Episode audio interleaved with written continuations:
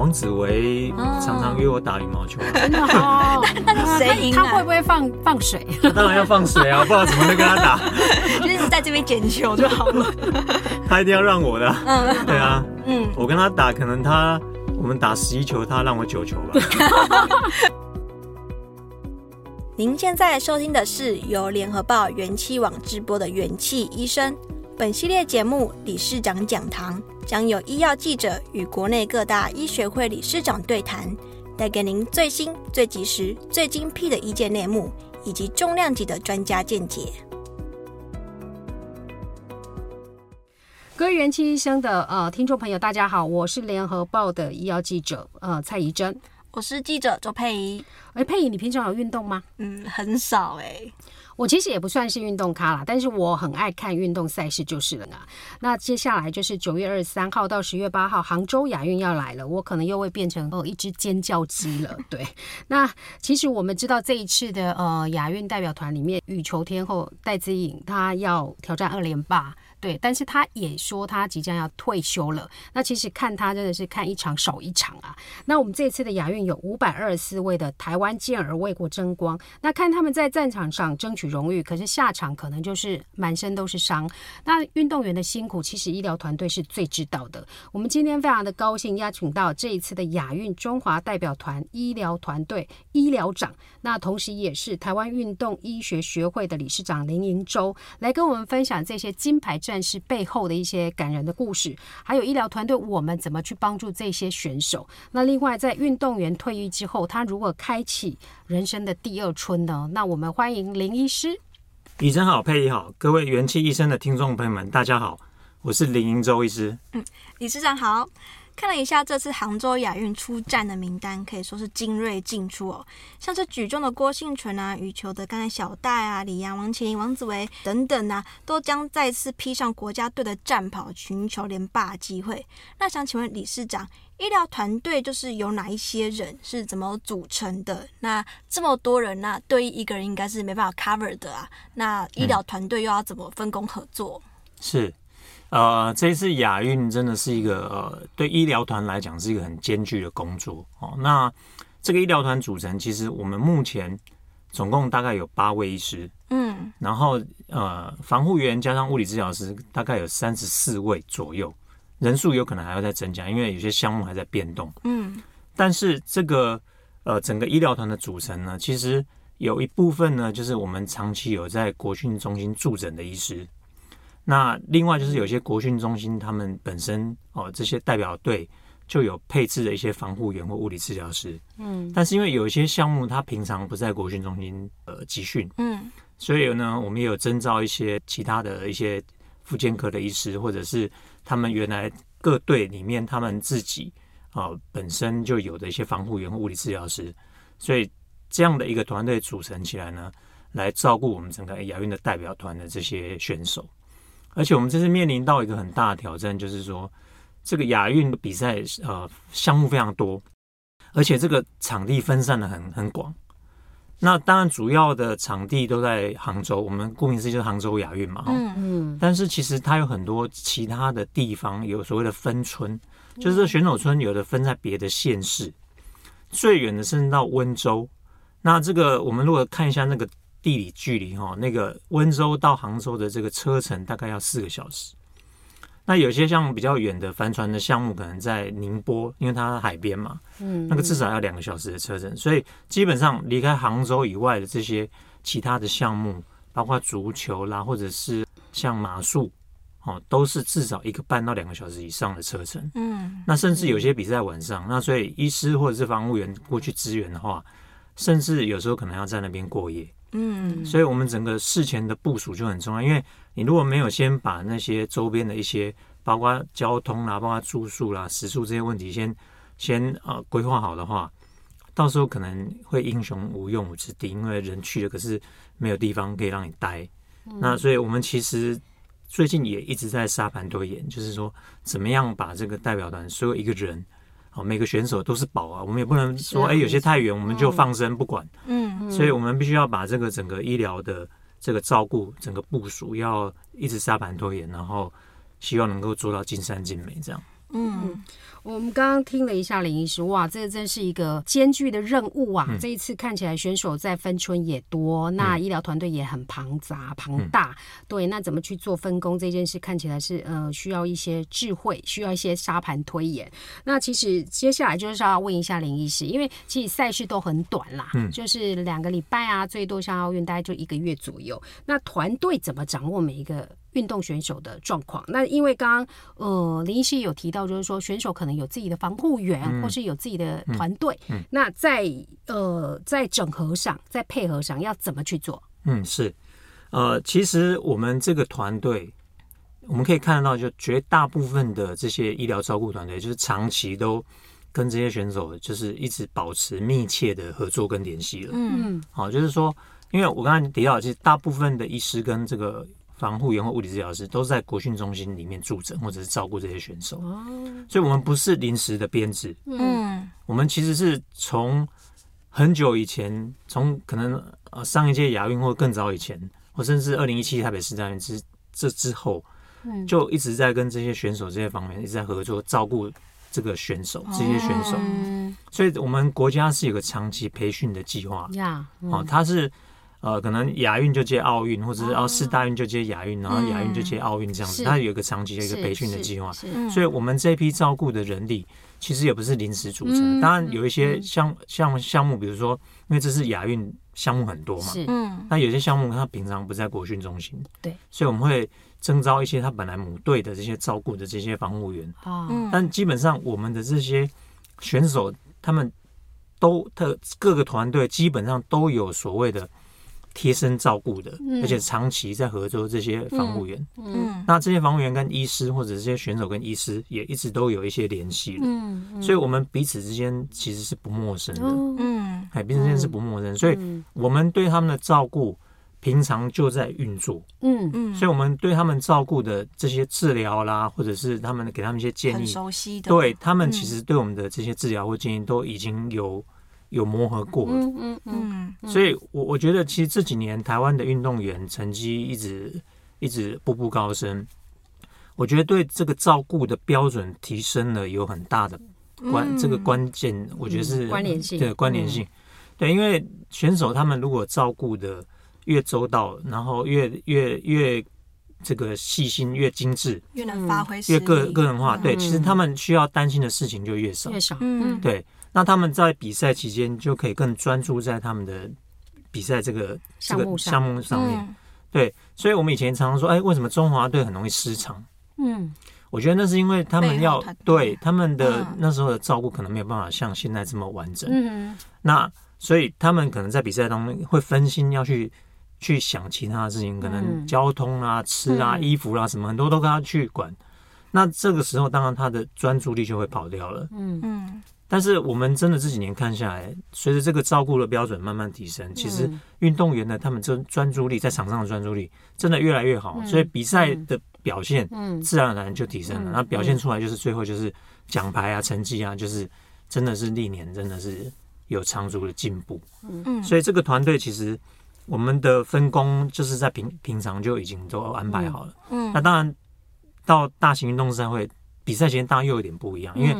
毕竟能去的人还是有限，是，所以变成说我们会有一些呃项目或者一些人，他们可能就会呃要有点取舍了，嗯、就是说我们还是尽量把一些精英的部队带去，不是说啊所有人都去，比如说营养师可能就去不了，心理师可能不可能每个人都去之类的，那哦护理师根本就不可能，我们就是去那里连抽药打针都要自己这个。准备，嗯，对，那会比较困难一点，嗯，但是基本上现在的照顾真的是比以前好非常多，嗯嗯。那刚才医师就是有提到是说，其实医疗团队是替每一位选手瞻前顾后啊，嗯，那可不可以请您自举一个选手当例子，就是讲一下这个医疗团队是如何在这个赛前、赛中、赛后来帮助这位选手呢？嗯嗯，我我想就比如说像我们师大院有个跨栏选手破。破这个全国纪录，嗯，四百跨栏，是是是。那其实他平常就有一个物理治疗师是一直在照顾他们，跟着他。嗯，那其实我们这个团队平常也在运作嘛，所以其实他之前比赛前都会来找我做一些用干针把这个筋膜放松。啊，他那一天就跟我说，哎，他每次做完那个干针，嗯。对他的这个身体状况就会特别好。哦，那常常又这样子就就破纪录了。是 对，所以那天他比赛前还特地来找我处理。哦，真的啊，对，然后处理完他真的就破纪录了，真的哇耶，真的就破纪录了。哎，这很那难得耶，对，那赛后物理治疗师也会帮他们做一些恢复嘛，嗯或者嗯防护员会做一些疲劳恢复。嗯所以这样搭配起来呢，其实就是我们就想办法让选手在比赛当下的这个状况维持在最最巅峰的一个状态。嗯，对，嗯对，所以其实这个团队在在照顾选手上其实是呃蛮有角色的。嗯，嗯嗯那除了就是大家可能一时之间就是马上可以想到这些运动项目之外，其实近几届的亚运也新增了一些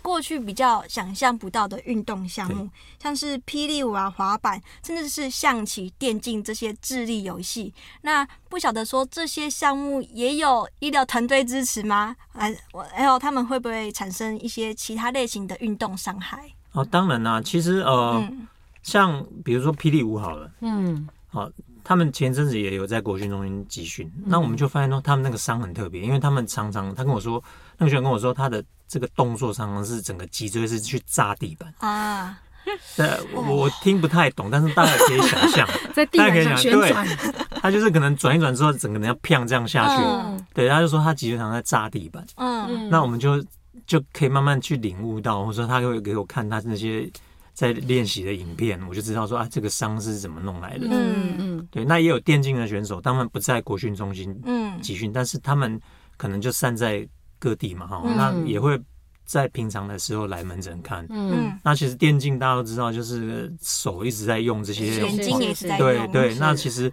就很多像这些平常上班族会会受的那些。啊肩颈酸痛啊对肩颈酸痛啊、是肌腱发炎啊是等等，是是，那当然我们就会跟他一些建议，就是说，包括姿势方面，包括怎么训练一些肌群，因为基本上他每天在用，跟一般的运动已经没有什么太大差异了。嗯对，所以我们也会给他一些复健啊，或者是疲劳恢复啦，或者是嗯。这个增强肌力的一些建议跟训练这样子。嗯对哎、那我也很好奇，有没有出现过医疗团队的建议跟运动员的想法不同的时候？那这个时候要怎么处理呢？呃，我想这个常常发生，常常发生。那其实呃，站在医疗的角度，当然我们我们我们医师的立场就是以不害为原则嘛，哦，嗯就希望说给给他一些治疗呢，给他一些建议，嗯然后希望他不要有一些呃这个严重的后遗症或嗯或其他的伤害。但是我们有时候必须要呃设身处地去为运动员着想。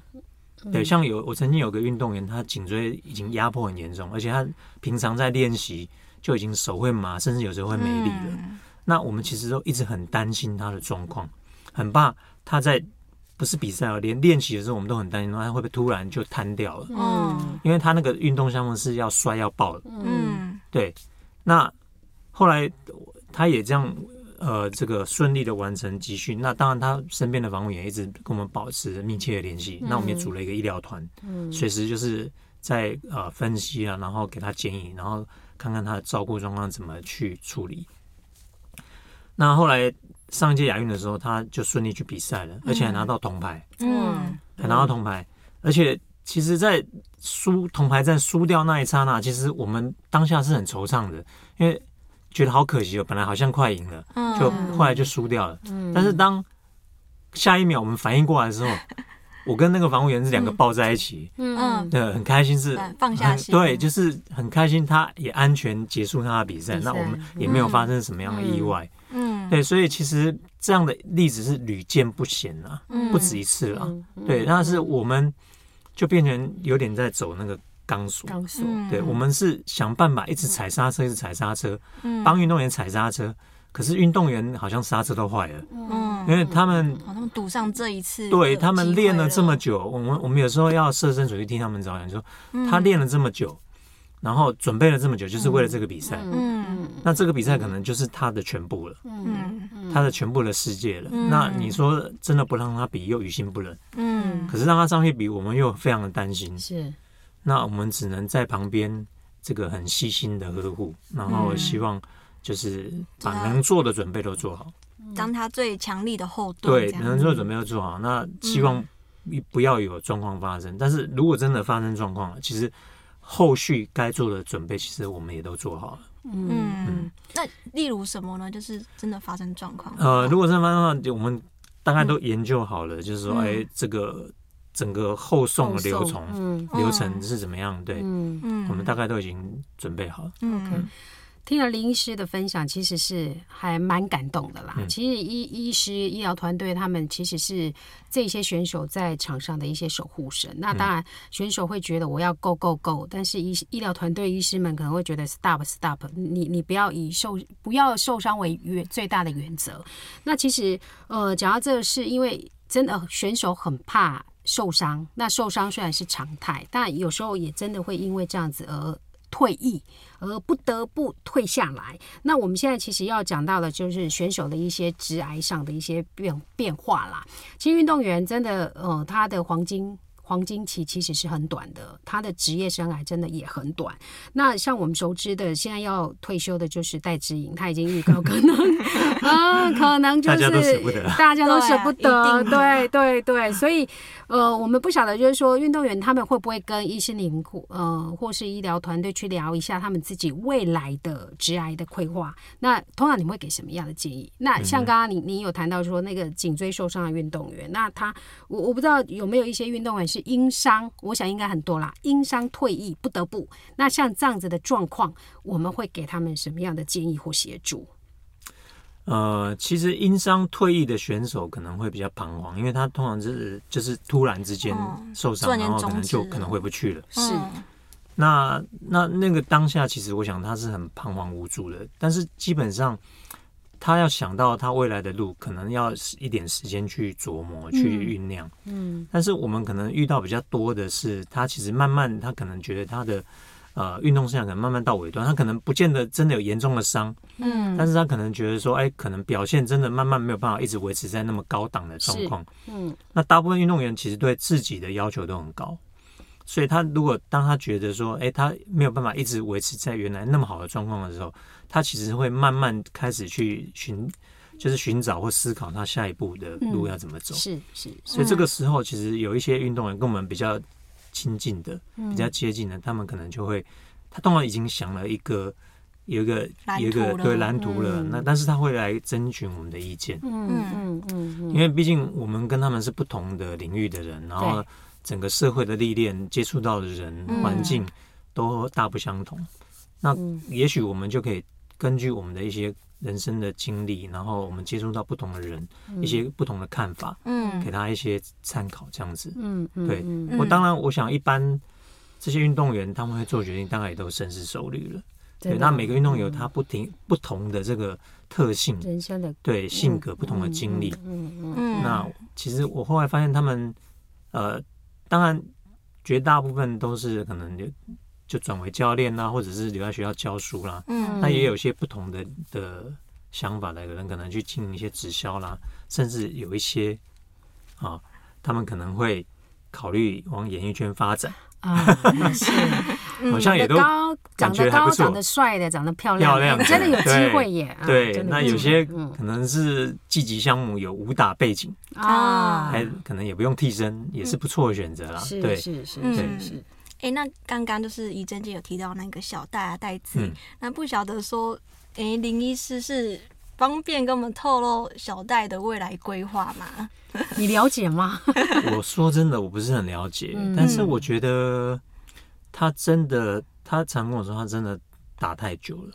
嗯，对，他好像十六岁就开始了，就当国手了。嗯，对。那我认识他的时候，他应该十八岁吧，就是克三，二零一三是那个克三四大运。嗯，对，所以其实他他应该是觉得。他想要换换不同的这个人生历练的啦，累的啦，累的，对，嗯，对，嗯，所以后续的也还不太清楚。想他会想当，他有现在自己的品牌啊，我我对啊，我我想教练应该是不见得吧，但是也许他有不同的其他规划吧。嗯嗯对对。那刚刚就是医师林医师有讲到是说跟一些运动员的相处的点滴，那也不晓得说那有没有其他跟运动员就是。培养了深厚的感情，然后有没有一些故事可以再跟我们分享呢？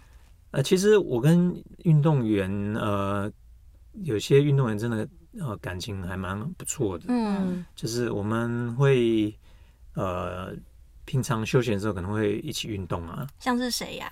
王子维常常约我打羽毛球啊。真的哦，但是谁赢啊？他会不会放放水？他当然要放水啊，不知道怎么会跟他打。就是在这边捡球就好了。他一定要让我的。嗯，对啊。嗯，我跟他打，可能他。我们打十一球，他让我九球吧，而且还不能杀球，不然我干嘛跟他打？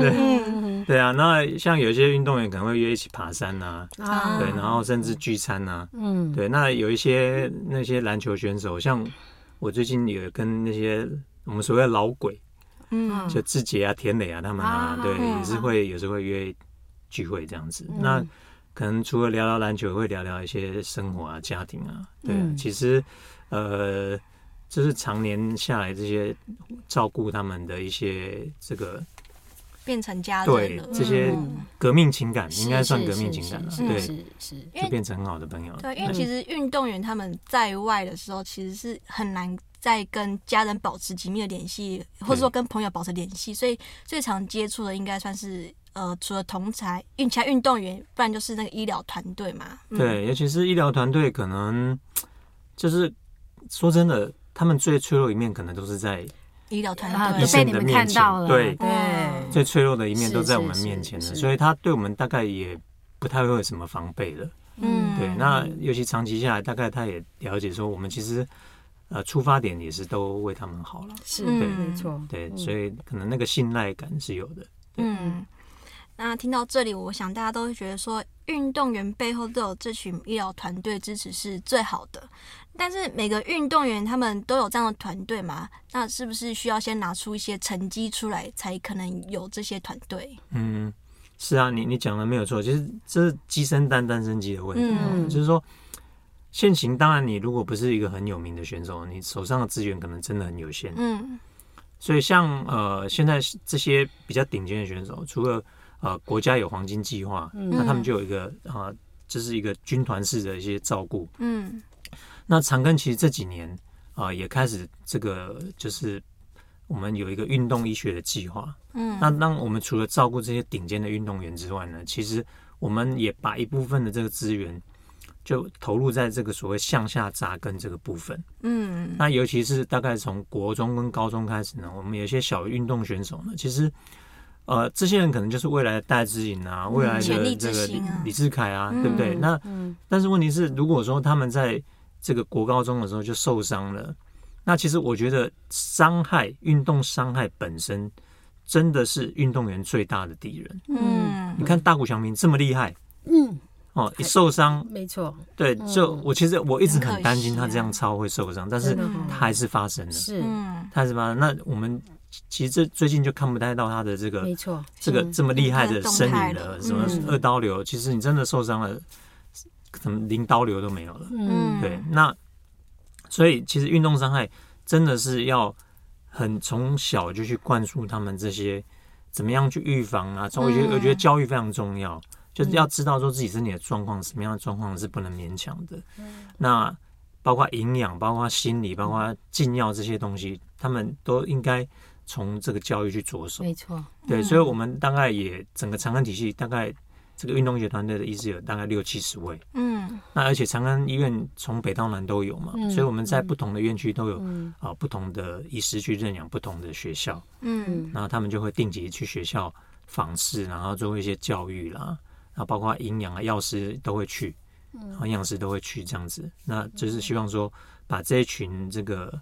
我们的小幼苗，就让他们从小就了解这个这些知识、这些常识，然后让他们知道怎么样照顾自己的身体。嗯，那当然一方面也，我觉得也可以跟学校的一些教练沟通，让他们了解说，哎，这个运动员也不是说一直训练无止境这样训练他就会进步的。嗯，因为其实一旦受伤了，其实很多这个训练成果就没了，可能要从头开始，嗯，前功尽弃了。对，啊，真的没错。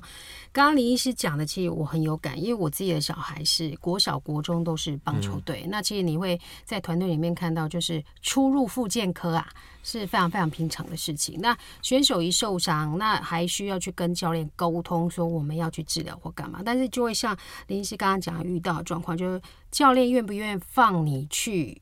做治疗，因为那个治疗可能很常态，嗯、所以就是会花一点嗯时间、精神、精力去做沟通。对，那就像林医师讲的，就是说在国小扎根、国中小或是呃这些黄金选手往下扎根的这个计划是真的很厉害，很也很需要啦。所以我们要替长庚。